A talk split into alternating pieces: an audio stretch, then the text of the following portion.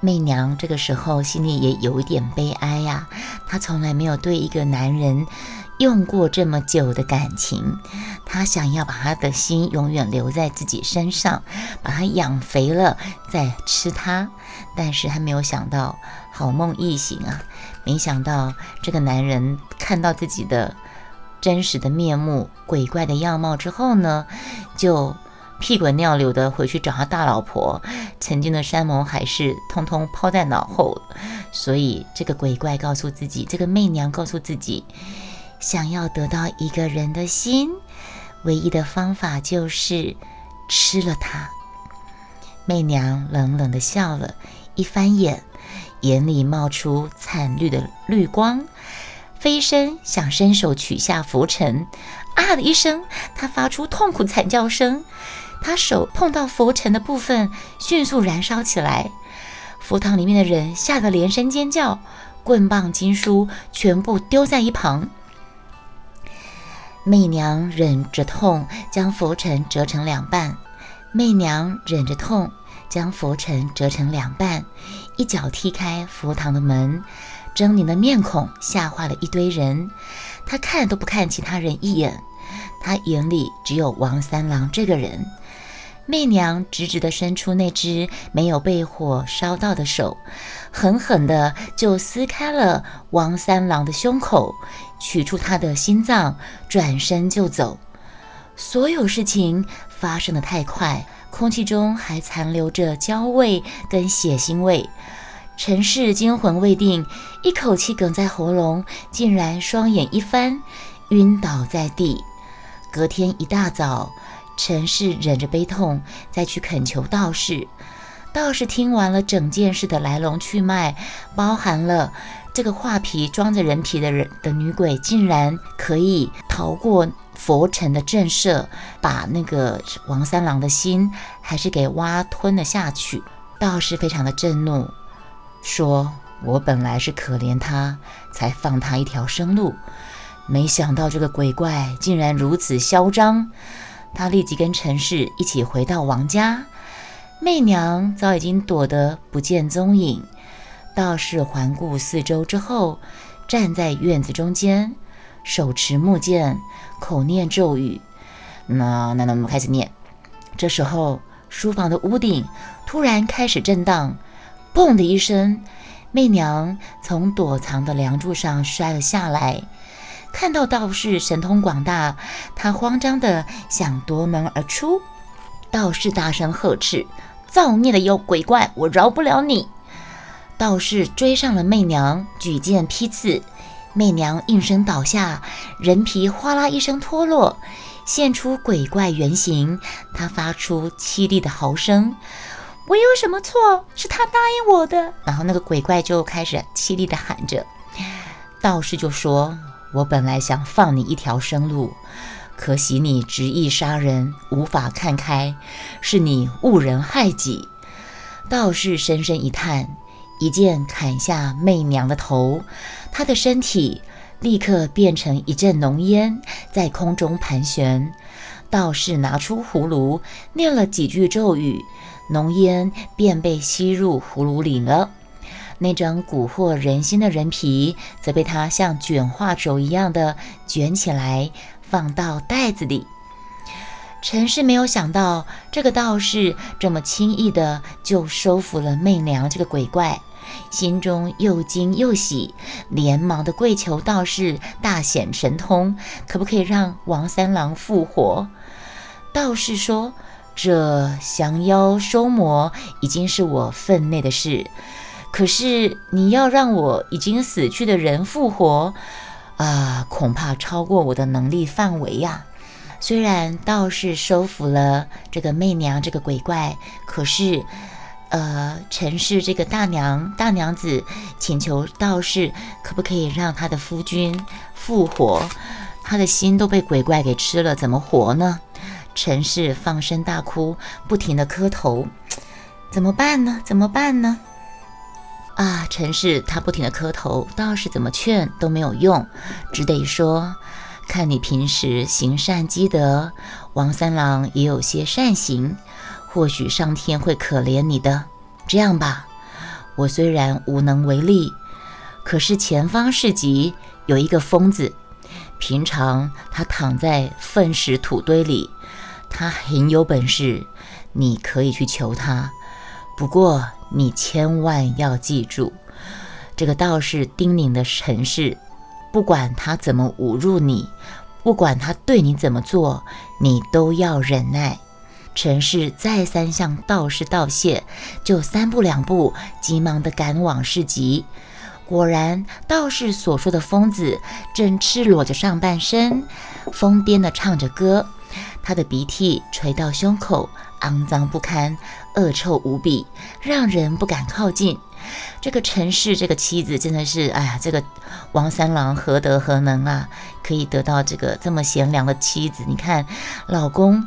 背着她，不是背着她，老公从外面经商带着一个小妾回来，全心全意被这个狐狸精魂给勾了，连心都给吃了。结果他还为着她去求道士，现在还要去求一个疯子。天下实在是痴情女人呐，女人的心痴情可贵，痴情不是一种错，只是傻傻笨呐。陈氏跪爬到疯子面前，疯子笑着说：“咦，这个美人，你找我做什么呀？你是不是爱我呢？”陈氏一边磕头，一边将整件事情前因后果，自己老公的心被鬼怪给吃了，希望她可以救她老公回来，求他救救王三郎。疯子哈哈大笑：“这么一个负心的男人，难道你不恨他，还要想救回他吗？”陈氏回答。人生无常，何必要永远记挂着恨呢？三郎虽然辜负我，但他也并不是绝情。夫妻之间总是还有恩义。话才说完，又开始磕头。夫妻之间总还有恩义，一夜夫妻百日恩呐。毕竟他们有五年的夫妻恩义。这五年期间，王三郎。还是一个妾都没有，对他还是很好的，所以他还是求他。疯子不高兴地说：“难道我是阎罗王吗？人死了，我怎么可能救得活呢？”他怒气冲冲地捡了根棍子，就朝着陈氏一顿乱打。陈氏牢牢记得道士的话，咬牙苦忍。明明已经痛到不行了，他也不敢吭一声。周围的群众慢慢的靠拢，对着陈氏指指点点，他们大家都在议论纷纷。议论什么呢？议论着，哎，这个乞丐发疯了，难道你这个太太你也疯了吗？就这样白白的挨打，你赶快走吧。可是陈氏记着道士的话，无论这个疯子对你做什么，你都要忍耐。陈氏一直忍着，快忍不住的时候呢？疯子突然丢下棍子，陈氏忍着痛，勉强撑起身子。虽然双腿发麻，却仍然端正地跪在疯子面前。疯子吐了一口腥臭的浓痰，举到陈氏嘴边：“你吃下去。”围观群众忍不住眼鼻转头，还有人不停地干呕，都快要想吐了。陈氏愣了愣。满脸涨红，下意识地闭起眼睛，想避开那股恶臭。啊，这时候，陈氏脑中又想起了道士的吩咐，他也想起王三郎逃进他房里的那天晚上，抱着他的腿要他救他的情景。那个菠萝永为卡小，那个苏拉干贪欢跟小妾浓情蜜意的时候，一脸雄风。然后看到鬼的样子，吓到屁滚尿流，抱着大腿这边讨救兵的样子，陈氏就答应了。想到自己答应了他的夫君要救他的呀，所以呢，善良的陈氏眼角闪闪发光，闪着泪光。他张开眼睛，一口把痰给吞了。围观群众不敢相信的惊呼，稍有同情心的转过头，不忍心再看。多是好奇的，依然对着陈氏指指点点。腥臭的痰吞下去之后，他只觉得那个痰就像一块棉絮，很难下咽，梗在胸口。这个时候呢，疯子哈哈大笑。疯子哈哈大笑，一直边喊一边笑着说：“哈哈哈，美人爱我，美人爱我了。这个美人她爱了是我。”然后就头也不回的边说这句话就走远了。错愕了一会儿，陈氏立刻起身想跟上疯子，只是疯子走得太快了，几个转角就失去了踪影。陈氏只好拖着疲惫的身子回到王家。陈氏默默地流着眼泪，一句话也不说。下人们害怕的不敢靠近他，而王三郎的死状凄惨，尸体还放在佛堂。什么尸体？他不是被那个女鬼给挖心，把心给挖走了吗？死状凄惨的还在佛堂呢，没有人敢去处理呀。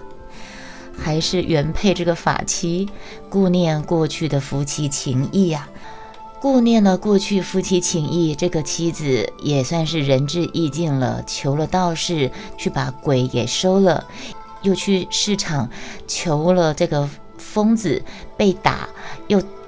吞了很可怕的东西，回来之后没有人愿意去帮他的夫君收尸，他还是想整理王三郎的尸体，以便能够干干净净的下葬，夫妻一场。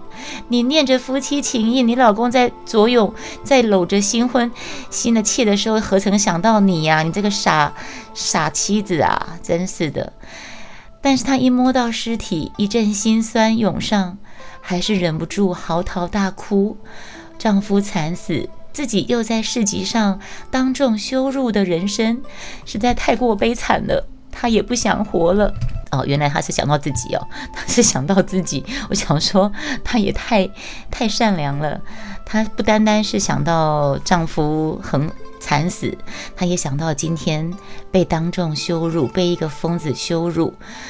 她哭到泣不成声，声声嘶哑。旁人听了也感到伤悲。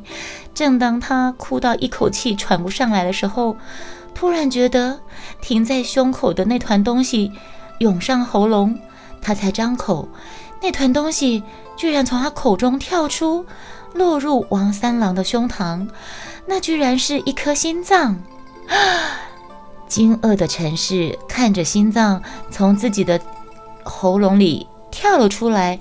落在王三郎空空洞洞的胸膛后，开始扑咚扑咚扑咚的跳动着，还冒出阵阵的热气。陈氏连忙紧压着王三郎的胸膛，又叫了几个比较大胆的下人，赶快撕裂了一些丝绸，将王三郎的身子、心脏、胸膛密密的捆好，不要让心脏再跳出来了。过没多久，王三郎的脸逐渐恢复血色。陈氏替他盖好被子，整夜守在床边，不断的诵佛。过了一天，王三郎竟然复活了。王三郎复活之后，恍恍惚惚的，以为自己做了一场梦。直到陈氏告诉他事情的经过。他脸色青一阵白一阵，泪流不止，说不出话来。从此之后，王三郎对陈氏更加的敬爱。虽然他们一生都没有孩子，可是夫妻始终恩爱异常，白头到老。锵，《聊斋志异》里面画皮这篇童话版本说完了，你们有看？电影《画皮》吗？周迅演的，她演那个女鬼，然后赵薇演那个太太。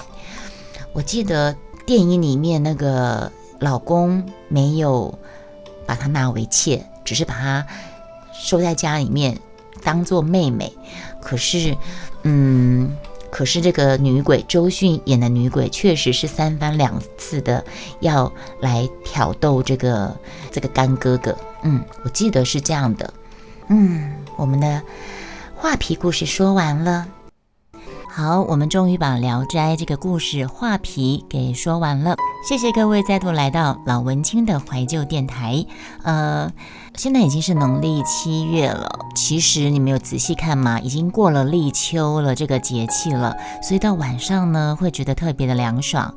嗯，七月这个时间，雅轩祝福大家都能够平平安安、顺顺利利。老文青的怀旧电台，下一次再见，拜拜。